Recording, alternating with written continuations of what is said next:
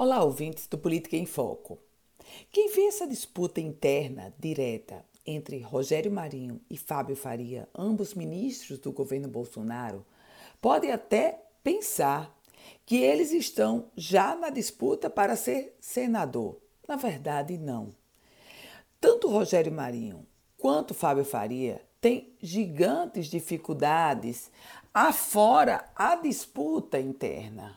O que eu quero dizer é Independente de ser Fábio Faria ou de ser Rogério Marinho, o vitorioso nessa queda de braço entre os dois, para saber quem vai ser o candidato a senador da República pelo Rio Grande do Norte, independente de quem ganhar, vai enfrentar muitas dificuldades e desafios para se viabilizar como candidato a senador da República. Começo por Rogério Marinho, ministro do Desenvolvimento Regional Rogério Marinho naufragou na ideia, na intenção de ser candidato a deputado federal. Ele foi candidato e perdeu, perdeu nas urnas. Portanto, ele tem uma alta rejeição junto ao eleitorado potiguar. Fábio Faria. Fábio Faria, ministro das Comunicações.